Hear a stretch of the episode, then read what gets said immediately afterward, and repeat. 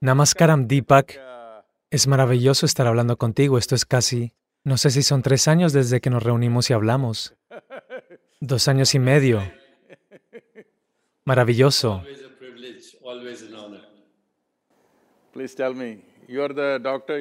Por favor, dime, tú eres el doctor, tú eres el jefe aquí. No, siempre es un privilegio estar en tu presencia y he estado mirando a tu iniciativa por un planeta consciente y puedes contar con cualquier apoyo de mi parte y de la Fundación Chopra. Nuestro objetivo siempre ha sido llegar a una masa crítica para un mundo más pacífico, justo, sustentable, saludable y contento. Y obviamente no podemos hacer eso mientras no cuidemos nuestra propia ecología, que es inseparable de la ecología del mundo. Lo es, pero porque mm, soy una persona horriblemente pragmática. Es cierto, eres pragmático. Solo estoy viendo, sabes, ahora mismo que estamos, porque yo definitivamente no abordaría la ecología como algo separado de mí mismo, en mi vida, en mi experiencia, tampoco con la gente a mi alrededor, pero en el mundo más grande. Pienso, porque la situación es tan terrible, porque la biodiversidad está colapsando, la forma en que está colapsando. Mm, si queremos que las siguientes generaciones vean, lo que yo veo es, yo no creo que el planeta se encuentre en ningún tipo de peligro o algo, todo eso es nuestra imaginación.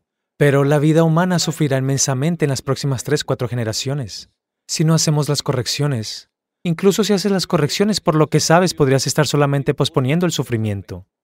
Mm, quizás no quieras dárselo a tus hijos y nietos, pero no te molesta. Cinco generaciones después lo están consiguiendo, no sabemos, eso no está en nuestras manos. Nuestro plan es que al menos en la siguiente generación debemos dejar un mejor espacio que el que hicimos ahora. En ese contexto, lo que vi fue que he estado mirando estos diversos, ya sabes, datos de las Naciones Unidas, de varias universidades y todo. Lo que veo es, todo esto es material de doctorado. En la, en la práctica, si realmente le preguntas a la gente, si tienen escasez de agua el día de hoy en Chennai, saben que hay escasez de agua, pero no piensan que es un problema ecológico, piensan que es un problema político. Piensan que es un problema social y político, no piensan que es un problema ecológico. Así que en ese contexto la gente está consciente hasta cierto punto que hay escasez de agua, que hay esto, aquello, que hay polución en la ciudad. Si les das agua suficiente y brindas aire limpio en la ciudad, no les importa nada si el mundo entero se está quemando, no les importa nada. Así es como está la gente. Así que en mi opinión, dime si estoy equivocado, yo creo que solo 1 a 3% de la población es razonablemente consciente sobre lo que está pasando en términos del daño que estamos causando al mundo. El resto de la gente o no lo saben o no les importa.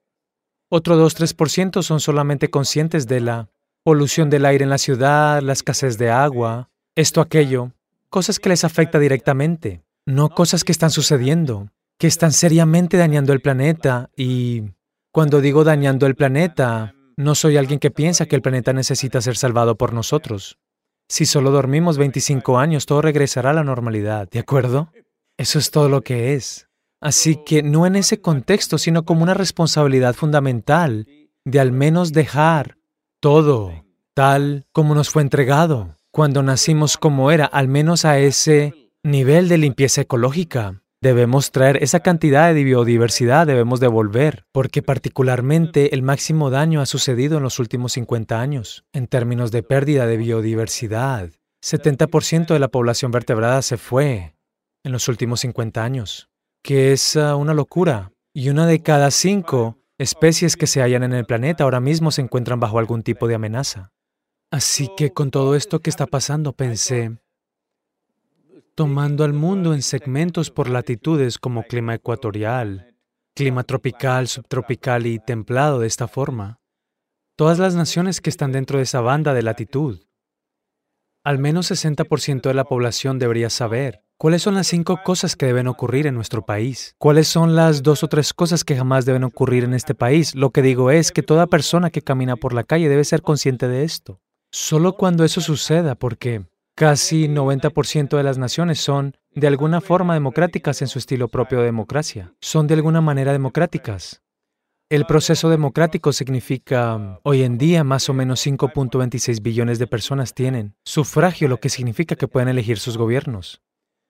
De estos 5.26, mi objetivo es al menos 3 billones de personas. Si puedes hacerlas conscientes, ¿cuáles son las cinco cosas que deben ocurrir en su nación? Si ellas miran a cualquier lado de la calle, deben saber que esto no está ocurriendo. ¿Cuáles son las cosas que jamás deben ocurrir en su país? Deben saber esto. Eso significa que se convertirá en un asunto para las elecciones, así que estoy viendo a todos los tres principales partidos políticos en todas las naciones del mundo. Queremos acercarnos a ellos y asegurarnos. Mira, ellos no harán de la ecología su agenda número uno en sus manifiestos. En su manifiesto electoral, al menos el asunto número dos debe ser la preocupación ecológica.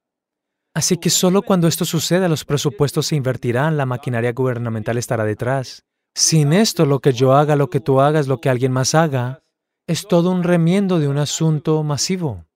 Porque a menos que suceda globalmente, la regeneración ecológica no ocurre por pedazos localizados, necesita ocurrir a una escala mucho mayor. Eso solo sucederá cuando los gobiernos inviertan sus presupuestos. Ningún gobierno, los gobiernos elegidos democráticamente están reacios o vacilantes de invertir en las preocupaciones ecológicas principalmente porque este tipo de cosas arrojarán resultados solo dentro de 15 a 20 o 25 años, una inversión a largo plazo. Pero su cargo solo dura de 4 a 6 años.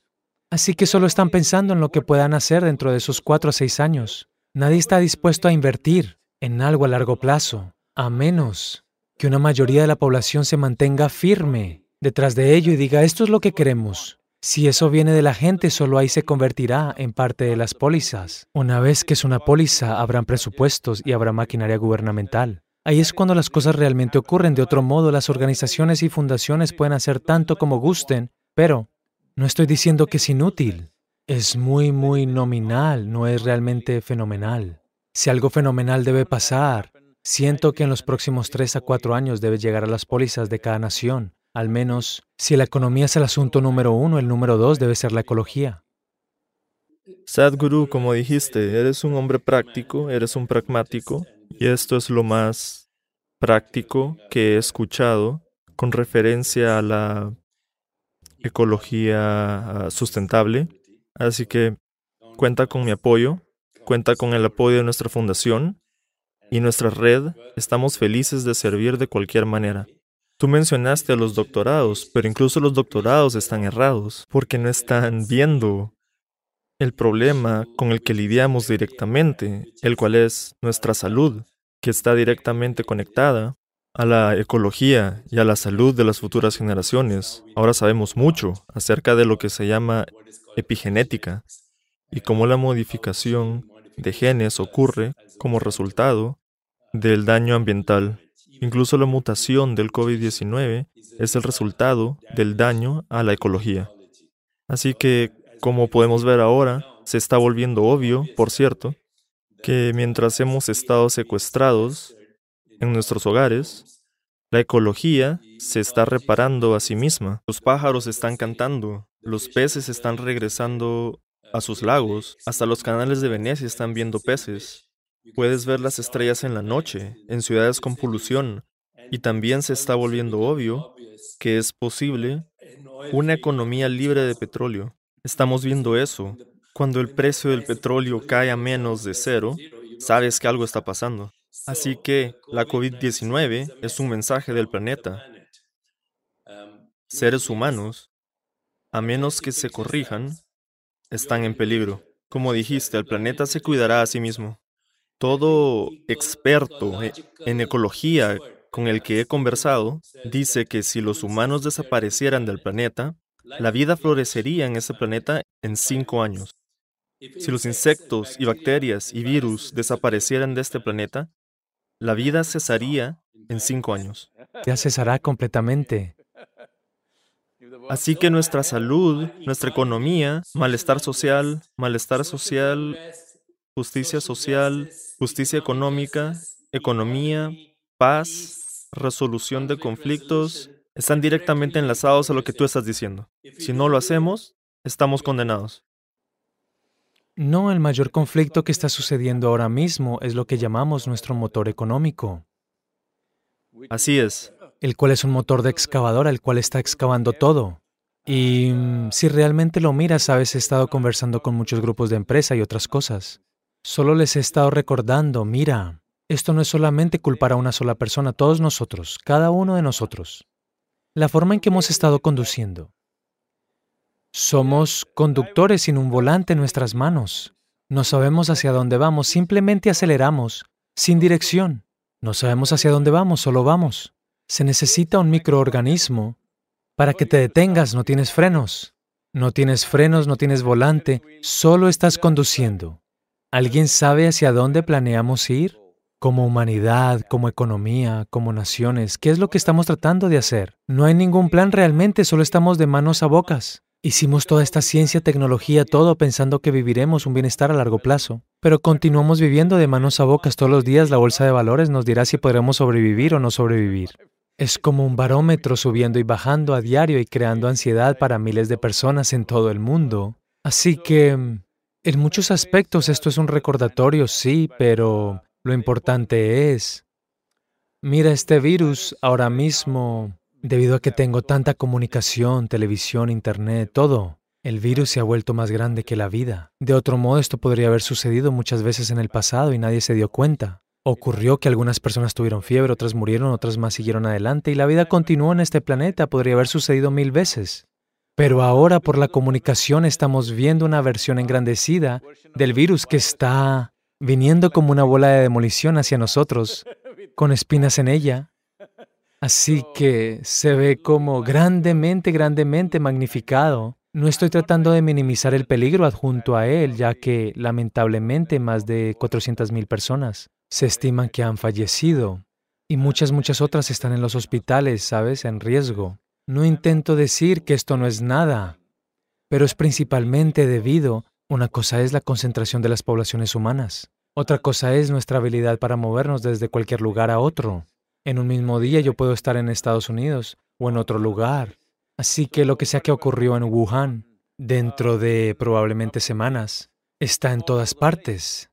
Así que esto nunca hubiese pasado 500 años atrás si sucedió en Wuhan.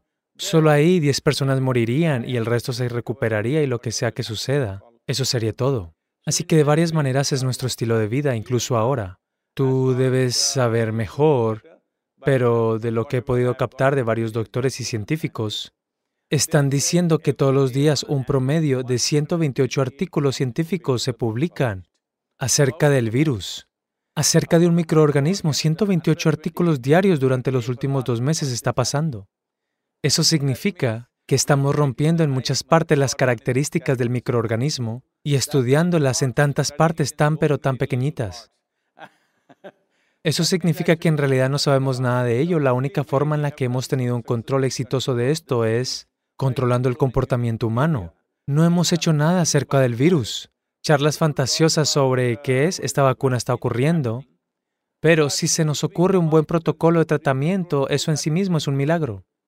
Si tenemos un buen protocolo de tratamiento, si me da el virus, no moriré, puedo recuperarme con unos pocos días de tratamiento. Si viene al menos esa seguridad, la gente continuará con sus asuntos.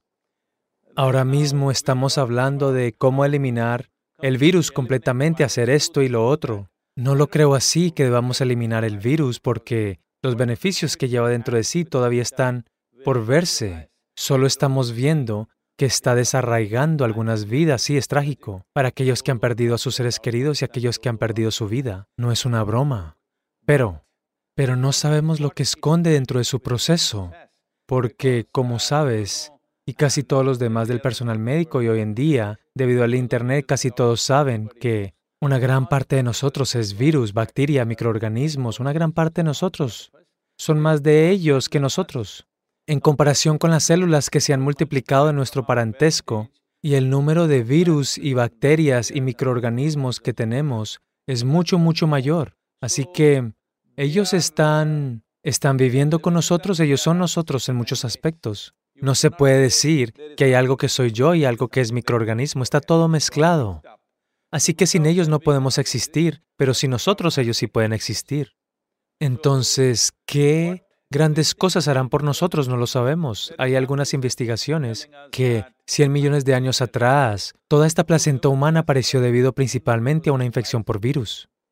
Así que es un virus el que nos dio esta placenta, la cual nos dio la posibilidad de reproducirnos exitosamente y qué pasa con el útero de la madre. Todos esos complejos procesos de creación que ocurren en los úteros de nuestras madres son principalmente, fueron instigados por un virus. Así que no sabemos lo que este virus traerá, tal vez nos crecerá cuernos o una cola, o alas, no sé qué.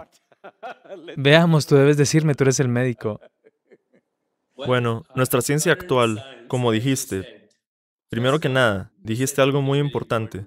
El virus es un pedacito de información genética, eso es lo que es.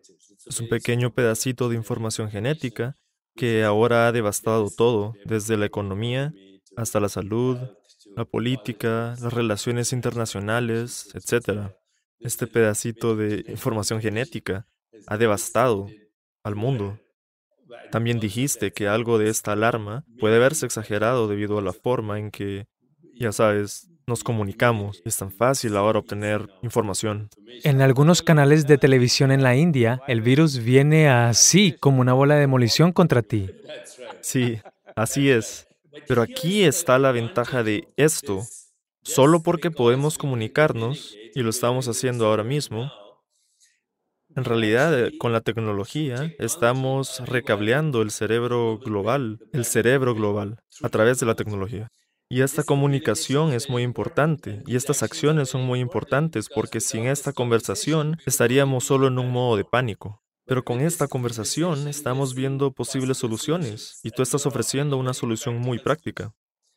Lo importante a recordar cuando vamos por soluciones prácticas Incluso mientras tomamos las soluciones prácticas, debemos ver la conexión directa entre la información genética en nuestro cuerpo y, de nuevo, usaste otra palabra, diversidad máxima de información genética. De la información genética en nuestro cuerpo, 99% es en realidad bacterias y microorganismos. 99%. Estás haciendo, estás haciéndome sentir como un virus, ¿ah? Bueno, lo somos. Tú, Sadhguru, tú y yo, somos el despertar de la conciencia bacteriana y viral. Un día, los virus y bacteria dijeron, ¿saben? Usemos este organismo Homo sapiens como nuestro anfitrión y así podremos sobrevivir. Entonces realmente somos el anfitrión de la diversidad genética del planeta. Somos el anfitrión. Si la arruinamos, nos arruinamos nosotros mismos, porque dependemos de este enredo genético, de información genética. Toda vida en este planeta, no solo la vida humana, la vida vegetal, la vida animal, toda la vida. Mencionaste que en el útero materno fuimos formados por estos microorganismos, pero en realidad a medida que salíamos al mundo, nosotros lo absorbimos todo. De hecho, en estos días, cuando la gente inteligente los obstetras inteligentes, inteligentes, cuando hacen cesáreas, de hecho, toman todas las secreciones de la madre y las ponen en el cuerpo del bebé. Los ponen en la boca, en la nariz, de modo que el bebé pueda inhalar estos microorganismos, pueda olerlos, tragarlos y quedar cubierto de ellos, porque nuestros pulmones y nuestro intestino, todo nuestro cuerpo depende de eso. Repite. ¿Se está realizando eso como una práctica médica estándar? Entre los obstetras inteligentes, sí. En este momento están reconociendo que en las ciudades urbanas, 30% del microbioma ha desaparecido.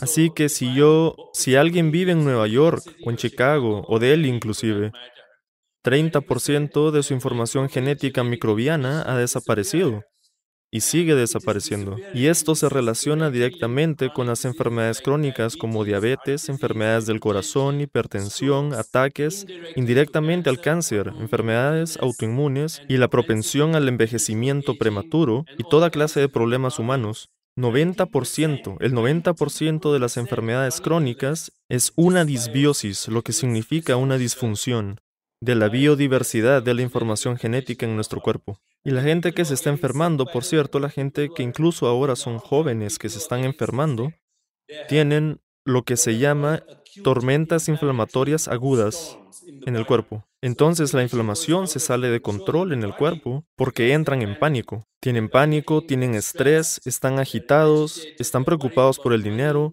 están preocupados por sus trabajos, la muerte y la morbilidad, y hemos publicado acerca de esto, con gusto te envío los documentos, la mortalidad y la morbilidad de este virus están directamente relacionadas con el estrés, el pánico, la sobrecarga simpática y las mentes agitadas. Y esa es la razón por la cual necesitamos más que una simple solución simplista de vacuna, porque si tenemos una vacuna, en un año habrá otra mutación.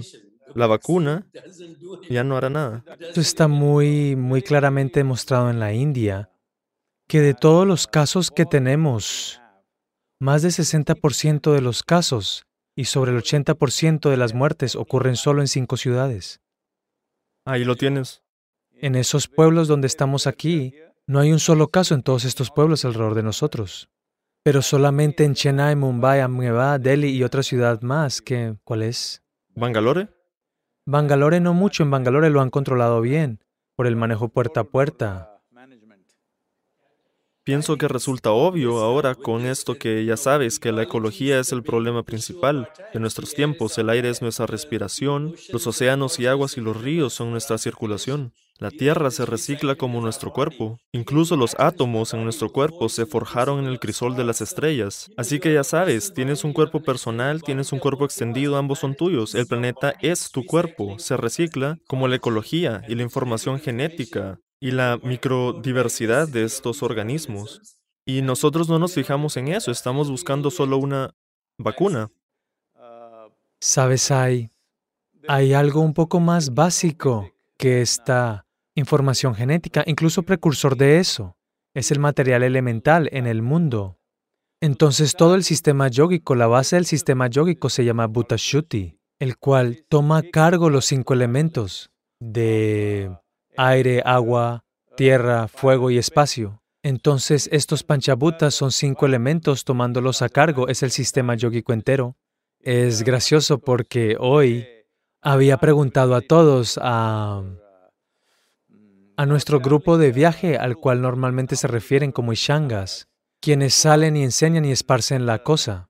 Todos ellos han estado aquí por los últimos dos meses, así que les dije que hagan sana su sana matutina al aire libre, así que la estaban haciendo afuera frente a la estatua de Adi Yogi.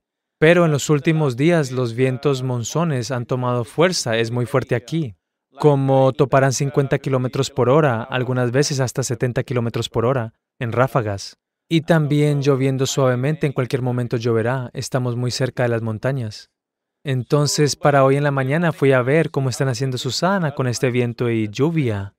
Pero solo unos cuantos estaban ahí. Pregunté qué pasó. Dijeron demasiado viento.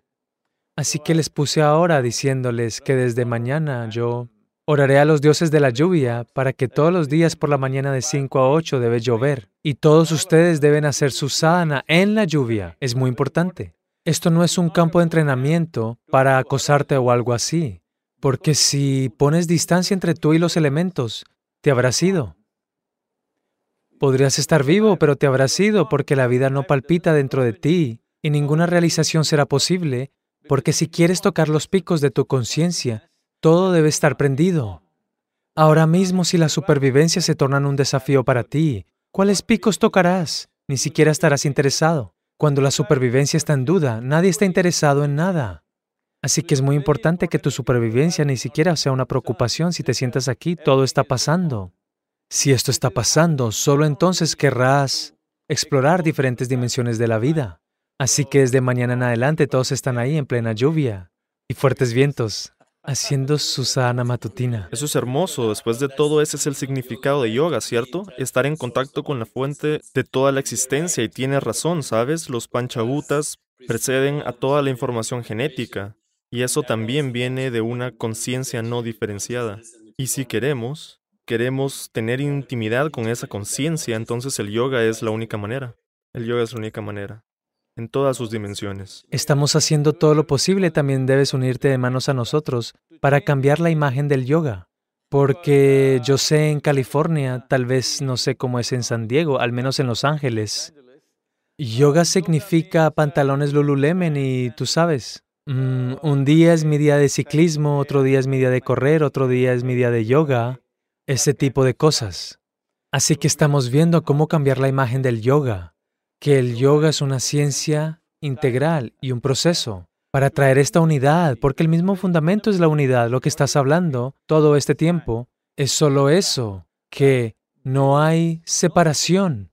Pero la separación ha ocurrido principalmente porque, sabes, es la magnanimidad del cosmos, es la magnanimidad de la creación, que te dio una experiencia individual, aunque eres tan pequeño como un virus comparado al cosmos.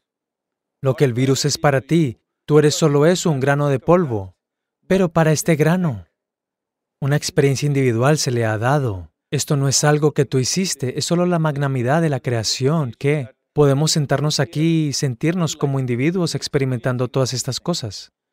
Pero una vez que nos tomamos esta individualidad demasiado serio, de repente seremos encarcelados en nuestra propia individualidad.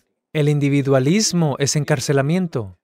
Este encarcelamiento no está solo creando estructuras mentales y disturbios emocionales.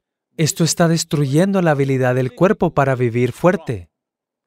Vivir fuerte no le está ocurriendo a la mayoría de la gente simplemente porque se han convertido en cubículos de sí mismos, que su individualidad se ha tornado demasiado fuerte y la gente, lamentablemente, en su mayoría, perdón si digo algo equivocado, la fraternidad médica no ha reconocido que lo que haces con tu mente y emoción inevitablemente construye un capullo a tu alrededor. Y un capullo no es una protección, un capullo es un ataúd.